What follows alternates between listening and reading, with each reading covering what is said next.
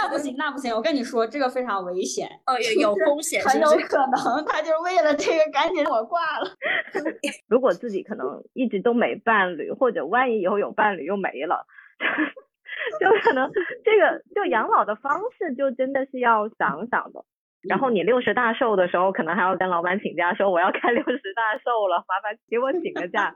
你不需要跟你干妈出钱养老，但是你干妈如果被别人欺负了，你一定要出来 保护你的干妈。然后祝大家有一个幸福的老年生活。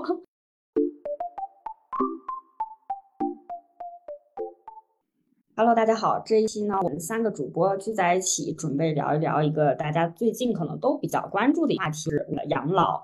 其实想聊这个话题已经有一段时间了，年底的时候就发现有一些新的养老车出来，而且在这个领域，其实我们也听了蛮多的节目去介绍不同的养老的产品，以及我们为什么要做个人的养老。我们三个情况还蛮不一样的。我自己现在是一个数字游民的状态，就是我没有稳定的工作。阿里的话，他是在外企工作，但是他最近也是想做一些工作以及生活方面的转型。然后 Vicky 的话，其实他会有一个相对更稳定的工作，而且他本身是生活在大城市，有自己的房产。就是我们三个，而且都是女性的角度，因为可能女性从长远来看，可能总会有一种处于社会上弱势的地位，怎么样提前给自己做一个保障？那这个可。能我们就是会要讨论到养老这个话题。那我们今天不会特别多的去从整体的政策的层层面，不会给大家介绍具体的产品，但是我们会结合我们自己个人的情况以及我们对未来的预期，去聊聊看我们为什么想要在三十出头的年纪，现在就开始提养老这个话题。那我们就进入正题。前面其实我们也提到了，因为社会上的一些大环境的转变以及一些政策上的一些推动，所以我们才会对养老这个事情开始会其实是有一个全民性的关注。那我们也搜集到了一些社会上的一些养老的现状，以及有一些数据，其实是挺触目惊心的。那我们先请 Vicky 来帮我们介绍这个部分。我自己为什么会关注养老？其实在我大概十年前自己读公共政策的时候，其实已经发现一些很有趣的数据，例如女性其实她是会比男性的平均寿命会长。但当我们活得久的时候，其实你就更应该关注养老的问题，因为这可能是一个概率事件。女性可能会平均会比男性活大概多三岁左右。当你活得长，你就更应该去考虑这个事情。现在中国目前的情况，我相信大家最近已经听到很多消息了，就什么退休年龄延长啊，我们可能马上会变成负的生育，就是负的人口增长率啊，等等这些信息。那比如从现在我们官方看到的数据来看。我们一般来说，什么叫老龄化社会？就普遍意义来说，是说六十五岁以上的人口占总人口的比例超过百分之七，就是老龄化社会了。现在目前中国其实二一年数据这个比例已经是去到了十四点二。当如果这个数字超过百分之二十的时候，是超老龄社会了。就其实现在中国已经是叫老龄化社会了。这个人口老龄化的人口，六十五岁以上已经超过两亿元了。就是更可怕的是，这个数字肯定还是会慢慢往上涨的，因为我们现在生育率的，就现在目前来看，我们现在的人口生育率也是在下降的。我相信大家都有看过什么 B 站啊，或者各界官方数据。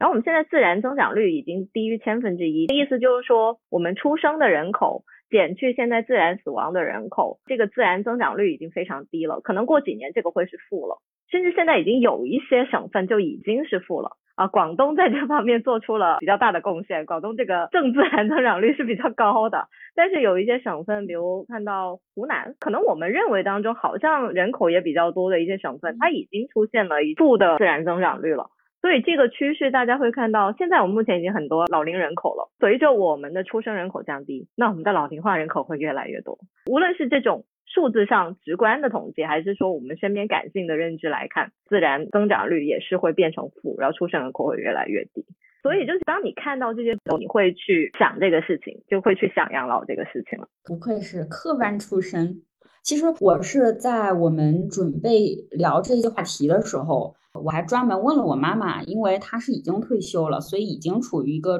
接受国家的那个退休金在养老的一个状态。她的反馈是因为这些年其实退休金的那个增长比能挡的钱完全不足以抵消通货膨胀的那一部分，所以相对来说就是她的那个实际的购买力是越来越低的。就这个也会引发一些就是已经退休了人的焦虑。不是共同决定要读一本书，那个其实它也是讲女性主义的，然后它里面就讲到说，现在整个的大的环境也好，或者是女性的独立意识或者什么也好，生育的意愿确实是越来越低了。但是为什么 不能把未来就是这个女性她可能涉及到的一些独立生活的一些问题，或者是包括之后年老养老的一些问题，把这些问题解决掉，而是要不断的鼓励大家生育？就是他会觉得整个的这个逻辑可能是不对的，但是我们也知道，现在其实很难从一个特别宏观的角度去做很大的改动，或者说这个进程其实是挺慢的。所以可能养老政策出来，就是包括一些个人的养老产品出来，它其实是让我们可以提前去做一个准备，就是可以根据自身的条件去有选择的做这个准备。Abby 有什么想聊的？因为最开始好像就是你你想聊这个话题，然后我们一听觉得好像哎都还挺感兴趣的。大家讲了很多数据啊，我会比较直观的就想到刚才 Holiday 说的一个问题，就是说妈妈感受到现在拿的钱，其实这个是有一个我们叫做呃养老金替代率的一种说法，我不知道大家有没有听说过，就是呃我们讲养老，其实担心的就是未来拿的钱够不够我们生活，其实包括就是说你的生活质量会不会打折扣，这个数据其实现在在中国的话是蛮低的，基本上只有百分之四十到百分之五十，就说大家的呃退休之后的收入。只会达到退休之前的百分之四十到百分之五十。那实际上，我们未来的养老金替代率的话，我认为是会比这个数据更低的，因为我们未来的话，这个通膨。不敢说更严重，但是会持续下去。嗯，但是到我们那个时候，真正能达到我们现在父母这个养老金替代率就已经很不错了。所以国家就制定了很多这种，包括今年很热门的这个个人养老金的这个问题，包括就是现在很多投资的领域也都会去教育投资者，就是我们是做长线的投资，而不是做短线的投资。其实这个也是我在我们因为之前有聊过投资嘛，也是我在开始注意投资的时候会发现，投资和养老。这两个话题总是不脱钩的，就你会发现很多人他做投资，他其实并不是为了赚快钱，他有一份稳定的工作，他可能更多就是为了他未来能提前退休，或者退休之后的这个呃质量能够更高。所以这个是我觉得蛮有意思的一点，就是我会比较关注的这个养老金替代率。反正也算了一下，发现我们的养老金替代率都是大概在百分之五十左右。当然，欧美国家这边会比较好一点，他们的养老金替代率的话，因为养老金建立的时间比较长，大概能达到百分之七十到百分之八十。啊，所以他们的老年人，你普遍会觉得比较幸福，然后比较有钱。包括大家也经常开玩笑说，在欧美，老年人可能是会买跑车的那个，也是会出去大吃大喝，然后旅游的时候不会计较钱的那个，因为他会有钱，他也会觉得啊，我生命的最后这几十年我要花钱。但好像咱们中国的老年人就会普遍是，当然也跟中国人的性格有关，我们就是存钱，很省钱。就我父母也是会觉得说啊，那退休金不够花的话，那我们就要省着来。你会发现这个是完全不一样的这个生活质量。那，嗯，我特别希望在我退休的时候，我不要做那个省钱，我也不用买跑车，但是可能也不想骑自行车的那个。你说到这个，其实我突然想到，我昨天晚上我还看了一个纪录片，其实它是一五年就拍了的，但是现在看其实也不过时。那个纪录片名字叫《金钱与我》，它讲的也是就是帮不同的人去看一下他们日常的消费的状况，然后看看怎么能帮他们省钱。其中有一集，他就是一个他拍的时候是六十一岁，但是现放在现在，其实他已经超过六十五岁，就是他正常来讲应该已经是可以拿养老金的一个年龄了。所以还挺好奇的，不知道他现在怎么样了。当时他拍的时候是这样的，他是一个创业者，所以他也是跟我一样，他是没有公司的，也是一直以来他都没有交过那个养老金，就是那个 pension。他一直的消费的习惯都是他挣的有可能挺多，但是他非常喜欢给他的家人花钱，所以他没有攒到什么钱。然后他当时的预期是，那我就一直工作就好了，我没有那个政府给我发的养老金，但是我就一直靠我自己工作就好了。他就觉得他可以一直工作下去，他自己有一个小跑车，也非常的喜欢到生活质量上面去有自己的这种享受，让我觉得其实我们在规划就是个人养老的时候，其实主要就是想两个问题，一个是你对未来的期待，就是他当时录节目的时候，他的期待就说。啊，那没关系啊，我就是一直工作就好了，我一直工作就一直有这个工资进账嘛。但是后面你会发现，就是人的这个身体的机能啊，或者是你这个工作的意愿，其实不会说一直你想要工作到老的，你总会想要停下来。但是你停下来，如果你是没有一个基础的保障的话，你是没有办法去去承担你当下的生活的。所以，可能我们在谈养老的时候，我觉得一个就是你对自己的未来的预期是什么样的，肯定会影响到你的这个养老的规划。一个是你当下的这个消费的状态，对吧？就是如果说我们现在就开始要准备养老的话，要做什么样的这个消费上的调整？这两个是我觉得挺重要的。那我们分别聊聊看，因为刚才我们也说了，包括我们作为女性对婚姻的这个观念，或者是生小孩儿，这个对于未来长期的规划还是有蛮大影响的。其实我这个人是比较悲观的，刚刚 Holly 所说的那种，就其实是把你老年状态是分种几种不同情况的，你是可能会有一个可以自理的一个阶段，然后有一部分会有失孤，是一个孤独的状态。但比如说我们真的不结婚的话，那可能一直是这样一个状态。另外到最后，你可能会是一个不能自理的状态，这种就是失能了，就失去能力了。我觉得如果我们悲观一点，或者是说我们真的现实主义一点，其实都是要考虑到的。所以就其实我自己比较理想的状态是尽量不要去到失能这个状态。万一就是真的不太行了，那就干脆安乐死了。真的不太希望说自己的完全生活质量没有保障了。事故就还好，你还可以去机构养养老。如果以后养老机构不断发展的话，我相信质量是会提高的。你如果要达到这种比较理想的状态的话，就其实是需要有比较好的医疗保险，而且自己的现金流的储备是要高的。你要保证在比较好的一个身体状况下，你是有钱花的，而且跟现在的一个消费水平没有太大差距。而到真的是可能很孤独的状态，或者是说可能一些身体机能有所下降的时候，你的医疗是能跟上的。那所以其实我自己会分成比较两大块去思考，可能就是医疗保障方面，另外一方面就是稳定现金流。我自己的职业规划的考虑也是说，可能持续在自己的职业上可能升级打怪吧。那如果基于这样的假设的话，那现金流可能还是比较稳定的一个状态。而且就是因为刚刚也说了嘛，我在广州就本身自己也不用在住房方面花太多，就这个大头消费基本没有。然后目前又是一个单身的状态的话，就其实不太花钱，所以一直都是在存钱的一个状态。所以这一块我觉得如果没有大的变故的话，就感觉还 OK。因为包括父母也有保险的配置，自己也有保险的配置，就不太会因为什么太突发的事情去把这个现金流影响到。本身有社保，最近有投个人养老金嘛。也包括说自己也有配置医疗保险，所以这方面我感如果就是物质状态下哈，就是物质条件还是比较能满足我自己对养老的一个期待。当然就是你可能到老年还有一些情绪的一些需求，就你可能需要朋友或者需要伴侣。那这方面我也在会去想，就是以后是一个养老是一个什么状态，我可能要跟朋友组团养个老吧。如果自己可能一直都没伴侣，或者万一以后有伴侣又没了。就可能这个就养老的方式就真的是要想想的，因为如果一个人的话，就居家养老吧，还是多少有点风险，就万一嘎了是吧？没人发现，或者有点什么病痛吧，啊，就是比较惨的一个状态。那机构的话，就目前来看哈，说好的机构又很贵，然后大部分的机构真的不太好。这三年特别疫情期间，也听到了一些比较悲惨的故事。所以在这个养老具体的方式上，还会去再考虑，不知道会以后会不会有更好的一些解决办法？你们呢？就刚才 Vicky 讲的很情况，我也基本上是类似的。讲一点我可能不一样的情况吧。对于我来讲的话呢，可能我前三到五年是这样一个生活状态，但可能到我现在的话，因为生活和工作都会有一定的瓶颈之后，我就会去思考说。可能我没有办法通过一些预计公式推算得出来我未来养老会是什么样一个状态，我反而是希望能够突破我现在能够想到的一些局限。之前可能也跟大家提到过，我未来生活希望能在三到五年之内有一个。比较大的一个转型，不仅仅是生活的城市生活的状态，包括你看靠什么来挣钱等等。那当然，这个其中也包含了你在什么样的一个社会去养老。我没有意思就是说一定是比如说国外或者哪个国家这个意思，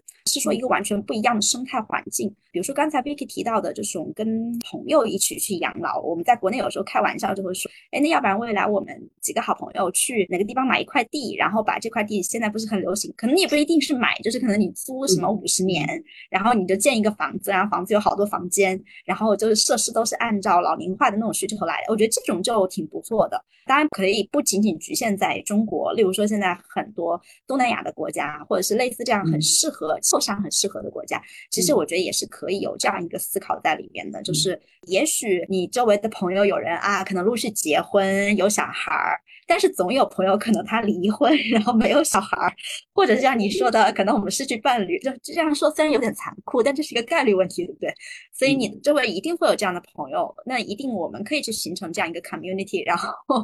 也许这个人是 random 的，是不固定的，但是呃，我其实不担心说未来只会是自己一个人，对这个我们形成这样一个良好的社区。永远在寻找这样的人就好了，但是就是这样一个状态，要相对我我觉得要比较明确，就对自己自身来讲。然后我还考虑到一点，就是我自己就是生活状态，我可能不太喜欢非常稳定，呃，至少年轻的时候是这个样子。可能你让我在一个地方住二十年、三十年，或者即使是五年、十年，我都会觉得有点 boring。所以我也在想说，那我是不是要给自己创造出来不一样的养老环境？就刚才提到，这只是其中的一种可能性。那比如说，你偶尔跟朋友一起，一年当中有也有几个月这样住，是不是我也可以有几个月去养老院住？或者是还有几个月我能去参加那种什么长期旅游团，那种在游轮上也不需要你走路，但是可能你要在海上漂两个月的旅游团。我觉得可能至少是现在我的性格是得需要这样的变换，不然我可能有一点点受不了。当然，如果我身体都接受不了，我到处折腾了，那也有可能我也没有办法折腾了。但至少我现在就会去思考，那我可不可以给自己创造这样不同的养老环境？包括没有任何推荐产品的意思，但是呃，我又买了一个年金险。它其实就会包含了说未来你可以选择什么样的养老院，因为大家如果想了解年金险，应该知道它其实是一个把你现在的收入提前以一个相对比较确定的一个收益，让你未来能够拿到相应复利收益的一个产品。那当然它有一些附加的产品值，就是说有些有些做年金险的保险公司，它会自己建养老院。会有些保险公司，它不建养老院，但是它会跟很多养老院有合作，会帮你去筛选这些养老院哪些适合你。你买到一定金额的年金险，你就有这个资格可以拿到进养老院的这个 ticket 啊。因为未来不是好多专家都预测说养老院会不够住嘛，所以 可能不是你有没有钱去住养老院的问题，而是你有没有资格能够住这个养老院。就是可能你付得起每个月两万块钱，但是也许没有床位给你了。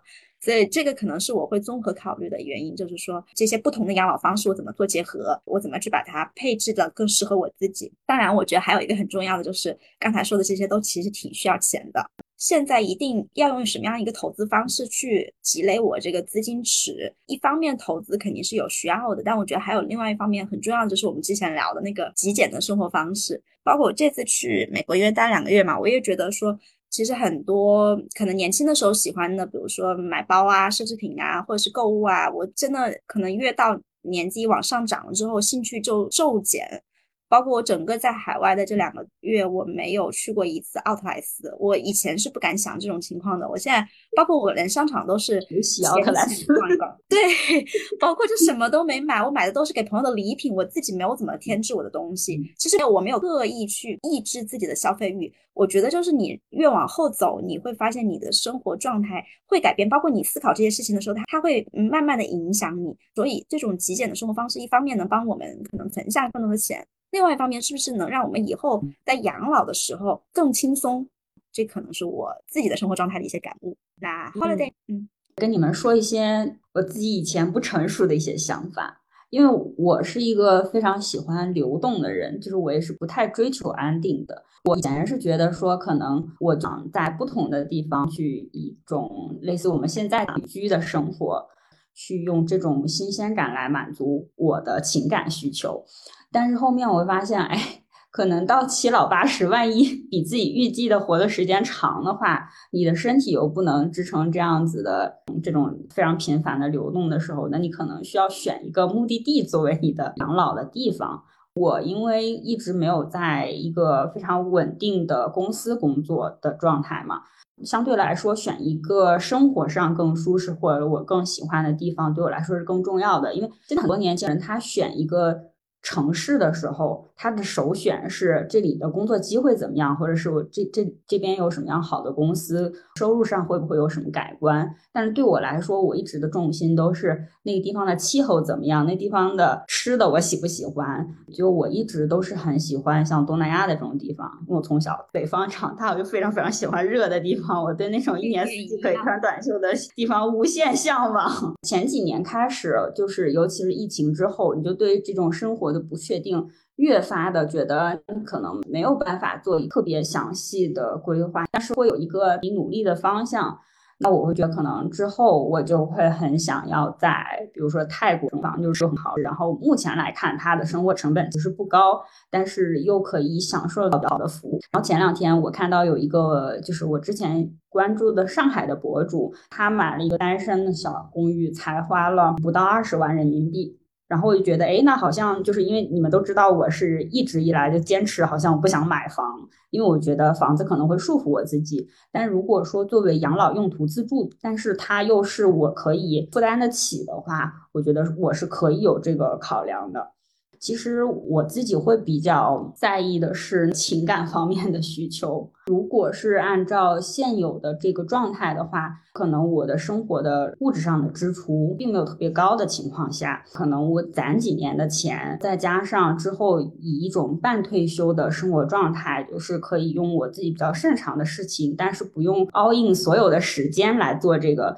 就相当于每个月挣的钱可以 cover 掉我的生活成本，再加上我有足够的一笔可以抵抗风险的一部分的资金。那我觉得就是个可以半退休的状态了，所以这个我是不太担心。但我比较担心完全一个人的那个状态下，你怎么样去去平衡自己内心的那种情感的需求？对，因为我之前看过挺多比较负向的新闻，都是讲说在养老院，当你是一个孤独老人，就你没有子女的话。你的地位是非常非常弱势的。如果你碰到不好的那个就是工作人员的话，你可能就是真的是你你没有办法发声。所以我会比较排斥，可能说我在一个机构的地方去了，但是不排斥就是以后他如果说是越来越完善，或者是有更多好的机构出现的话，是是可以考虑。以我们这种渐下降的生育率，包括可能出现的各种你的伴侣不在了或者是什么的情况。会有越来越多到那个时候，单身群体会会有这种需求。我之前就在大理也尝试了一段时间技能换宿，就是跟陌生人住在一起。就是现在想起来，可能是为之后那个 养老和别的陌生的老头老太太一起提前打基础了。但是具体它怎么也怎么能实现，我觉得还是有挺多比较技术或者是其他的这种可行性上，我觉得还蛮困难的。最近不是有个笑话吗？说我们可能会延迟退休到六十五岁嘛，然后你六十大寿的时候，可能还要跟老板请假，说我要开六十大寿了，麻烦给我请个假。就听完你们说，好像只有我可能要请这个假，但是有可能你是我们当中最有钱的那个老太太。对对，可能是最有钱的老太太。我刚想说，真的是，就最近因为这种延迟退休，真的特别多这种段子。对，然后刚刚其实大家有提到说，其实不同的养老方式嘛，就一般我们会说有居家养老、社区养老、机构养老嘛。其实我们刚刚都提了，我们刚刚提到的就是，比如说跟一群朋友一起养老，但其实确实每个人他处于的刚刚说的类型可能会不一样，阶段不一样，他能不能自理，还是蛮多细节的问题啦。就是先有这个美好的设想吧，我觉得。虽然机构确实也不太好，有些机构养老确实有比较多的负面新闻，但是我觉得随着这个养老的问题真越来越严重，我觉得也会慢慢改变吧。我觉得我的态度是 Let's see。我想补充的是，如果因为我们三个现在都没有子女，而且暂时可能。不会马上有子女的状态，对吧？所以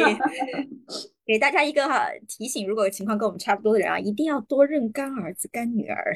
这个是非常有用的。就是我现在已经认了好几个干儿子、干女儿，我每天都教导他们，就只要我教导他们，就说以后你不需要跟你干妈出钱养老，但是你干妈如果被别人欺负了，你一定要出来保护你的干妈。诶，也许。不能完全解决刚才说的问题，也呃是个玩笑啦。但是确实，我们需要 利用社会上这种朋友啊，或者是这种关系网，啊，不叫利用啊，这个话说的有点过分。但是，就我的意思是说，我们要互助啦。就是说，可能未来真的是没有办法按照传统的模式说，呃，我有老公，我有孩子，然后社会上的这种弱势也互相的帮助。真的还是挺重要的，就是包括刚才 Holiday 讲的那个，我们讲说朋友一群养老，就让我想起你们应该有听说过，之前日本有一个社区，哎，我有点不确定是一个真实的还是改编的那个，但是就是他们也是一群差不多年龄的太太老，就是婆婆和那个公公，然后他们住在一起，这都是单身，他们就把那个房子改造了一些是呃可以互相提醒，然后有一些报警的这种设备在，然后也有每个人自己住的地方，他们也可以也互相之间陪伴的这种空间。但也有自己单独独立的空间，而且他们那个自度运营的还蛮好的。就也许我们现在没有一个特别多的模板可以去参考，但是如果我们只要一直往这个方向去想，而且我觉得我们可以开始一些实践，比如说 holiday 这种啊，邀请陌生人在家住，未来也许能发展成长期的，对不对？就是也有可能有各种不同的模式，可以在这模当中去找到那个你和一起走下去的人，有一点点小伴侣。等我六十岁的时候，可以再找一个三十岁的年轻小伙子，然后等我 哪一天突然突发什么疾病的话，他可以背我下楼，背我出去，而且你那个幺二零的床上。对，你可以告诉他以后如果你挂了，那你的财产就是他的，对不对？我那不行，那不行，我跟你说，这个非常危险，哦，有有风险，很有可能他就是为了。这个赶紧我挂了。确实，我觉得你真的可以想象一下，未来你能做一个什么样的共创社区或者项目，能够往这个方向走。我有时候在想，的是 h o w 说那个，你会很担心心理层面的这个问题。其实我也想过很多次。就我会觉得，我真的不敢说我不怕孤独。可能相对来讲，一些鸡汤性的东西看的比较多，就是说啊，什么我们要学会跟孤独相处，然后什么我们要爱自己或者怎么样。但实际上，我真的觉得一个人到那个年龄，你没有办法说你完全能够靠自己消解这些痛苦或者是孤独感。所以我们没有办法说一定能找到那个陪我们走下去的人，但是我觉得朋友之间的这种我们叫不排他性的这种我们叫什么承诺？因为我觉得恋人之间是排他性的嘛，就是只我只有我和你，我们两个人要走一辈子。但我觉得朋友是可以有这种不排他性的承诺。如果有的话，其实某种程度上来讲也是一种安慰。我前段时间看那就是《Sex and City》呃欲望都市那一集，Mr. Big 就是挂掉了，然后他俩没有孩子。所以他的很多事情其实是需要他那里另外几个是小伙伴分别帮他做的，其实他没有一个一个人可以完全帮他 carry 所有的事情。那可能就是呃逛街找一个人，吃饭找另外一个人，然后可能比如说他生病了要人照顾，他又找第三个人。所以我就觉得我们未来是不是也可以有这样一个互助团体？就不是说这个人他一定帮你承担所有的事情，我们一定只能一对一。我们可以一对多发挥自己的特色，然后形成这样一个 community，也许那种安慰感是相对比较实在一点点。因为我我自己其实是一个非常习惯独处的人，平时包括旅行或者是日常的生活，很长一段时间都是自己独居。但是其实越是独居的人，其实越会有一些跟人沟通和交流的心理层面的需求。所以我会觉得情侣关系就像你说的，因为他是这个 commitment，就是我我要对你一个人，在现在这个大的环境下，可能我没什么信心。我会觉得两个人在一块儿的时候，他可能是真心真意的在一块儿，但是你没有办法保证说你十年二十年之后，他是一个能维持那么长时间的关系。所以就是朋友在一起，互相的帮忙，或者是。提供一些情感的情绪的价值，我觉得这个是挺重要的。但是现实层面上来讲，就比较困难的是，也许你的比较好的朋友，他可能喜欢的地方跟你不是同样的地方，或者是包括我们每个人可能不一样的家庭的状况，可能他到五六十岁的时候还去谈了个恋爱什么的。我我所以我会觉得说，从现实层面上来讲，就是执行它会比较困难。因为这种可能还是需要相对来说更熟悉的朋友，你也知道每个人的性格癖好是怎么样的，他不喜欢打扰就不去多打扰他，但是他需要的时候能在你身边，就是有这样的朋友这样的关系，其实还是挺困难的。我们怎么聊着聊着养老，感觉出了很多创业的 proposal。其实有挺多，就好多 idea。就是真的有挺多地方，什么大理啊，什么南宁啊，就这种，你会觉得经济本身不是很发达，但是地又很多，环境又很好的地方，真的是挺多人在做养老相关的事情。大理这边本身它的创新教育是比较先驱吧，可以这样说。然后有很多就是大城市的爸爸妈妈，现在来讲是先是带着孩子在这边来体验这种自然教育，但是他们现在已经在做另外一个事情，就是去规划他们的养老。因为本身这样的人基本上是中产嘛，他已经积累了一定的资本，他也不想让他的孩子走一个非常惯常的这个路径。那他自己对未来的规划其实也是，就跟我们想的差不多，他们也是已经在建这种养老的社区，所以我们可以再多观望观望。因为养老其实它跟医疗会蛮密切相关，所以现在很多养老机构其实是保险的这种机构去建的。哦，所以我自己想象的养老状态，其实说就是还可以自理的时候，是当然是可以说全世界走或不同地方去停留。我一直想的就是旅居嘛，我有钱，我为什么不在这个地方住一个月，在那个地方住一个月，我又可以认识不同的人，又可以看风景，也不至于说在一个地方太久产生那种厌恶感。我觉得这这就挺好的，但是我还是会考虑到可能真的不能说不能自理吧，但是可能有比较多的病痛的时候，我会觉得广州还是个蛮不错的城市。对，因为就本身医疗条件还是蛮好，然后生活成本比起其他几个一线的北上深这种还是稍微低一些。因为确实我也是本地人嘛，这种我觉得还是一个可能真的是到比较后的阶段，我可能还是会选择大城市的一些地方。就好像比如说我们本地很多人年轻的时候，他可能会买在稍微偏一点的。地方，然后那种的方数可能会大一点，但是他们可能老年的时候还是会回到比较中心城区的地方去住，因为离医院比较近嘛。这次去美国的时候跟我妹聊，因为我妹很爱弹钢琴嘛，我说蛮惊讶，你这么大学钢琴还能弹这么好哈。然后我妹就跟我讲，她说其实在美国这么大学钢琴是很正常，而且美国她的老师告诉她，学的最好的人都是退休的老年人，而且这些老年人都是退休了之后才开始学，但他们学的非常的好。所以其实给了我一个新的思路，就是说，可能我们年轻的时候有非常多的事情想做，但你也会觉得时间不够，你要挣钱，你苦恼说，我我年纪大了之后，可能我没有时间去做这些事情。但我就在想，其实这些事情里面可能也要看哈，例如说像刚才大家说的旅游啊、旅居啊这些，是确实跟你的身体状态有很大的关系，确实最好是趁你年轻、身体力行的时候，我们可以去体验。但是有一些，其实也许像学乐器或者读书。或者是听音乐，我我不懂，就是可能大家可以根据自己的情况来看，有些东西它其实是没有太多年龄限制的，它也许在你老了之后再去做，效果会更好，或者是你能更专注。所以我觉得大家想想这个的话，就是未来老年的这个生活，嗯，我们也不一定去想它一定是局限在一个地方，我们没有乐趣了，还是说我们一定要旅居就有乐趣？其实是根据每个人的状态不一样，可以去做一些更细致的规划的。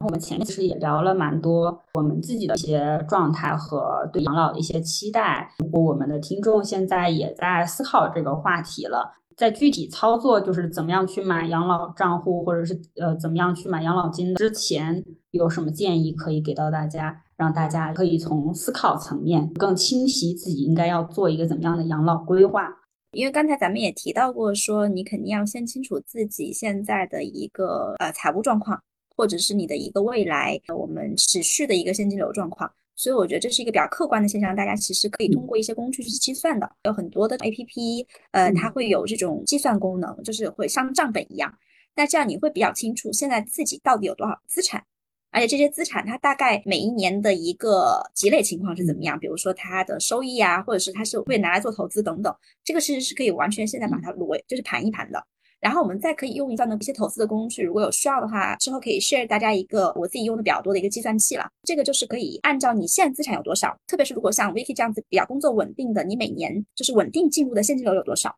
然后你可以算得出来，你大概二十年、三十年之后你有多少资产，而且这个多过程当中，你可以用各种不同的变换当中的变量，例如说，呃，你按月增幅是多少，你的每一年的收益情况可以有改变，那它分别出来的还有不同的模型。因为我自己是学理工科的，我就比较喜欢去算这些东西。就是可能我每当生活当中有一些变化的时候，我发现，哎，我那个收益率没有百分之五了。如果就百分之三，那我十年之后我的资产是多少？如果我的收益率有百分之十了，那我的资产是有多少？或者是说，我想达到未来资产是五百万，我只有十年的时间，我的收益率必须达到每年多少？那这样子的一个逻辑演算，加上刚才提到的，你比较清楚自己的资产情况，其实你大概就很清楚你来这个养老之路要怎么走了。不过我还是想最后说一点，就从我个人的角度来讲，因为我个人可能接下来三到五年会有一个比较大的变化。如果按照我真的有一个变化的实施了，那实际上我前面做的很多积累，相当于就是没有了，或者是我要去消耗我的很多积累。所以我还是希望就是大家虽然会去做这样一个养老的规划。但是我不希望你局限在了你的规划里面。嗯，我们永远都有更好的可能，更多的可能，有你可能不知道的这种人生的可能性可以去追寻。养老的规划只是某种人生的确定性，让我们现阶段比较安心，但是并不代表我们的一辈子就锁在这个规划里面。这个是我想说的，也是我鼓励我自己的哈。听听两位有没有什么好的建议？我虽然之前就是录节目之前，其实都说过蛮多次，就是因为他们俩一个是特别擅长研究政策，然后一个特别擅长计算啊、模型啊，搞这些。然后我又是特别怕麻烦的人，所以我会经常说，就是等你们差不多算好了，然后或者是有什么比较好的方案出来，然后我来抄。作业，但实际上就是养老这个事情啊，包括任何投资相关的事情，都一定是要根据自己的实际状况来的。就是这个东西其实是没有办法抄作业的，最好还是你去研究一下大概的一个逻辑，然后去制定一个可行性比较高的计划，不要盲目抄别人的。包括大家可能之后听各种理财或者是养老相关的这种操作建议，或者是一些产品的推荐的时候，也是。要有一个更理性的心态去看待。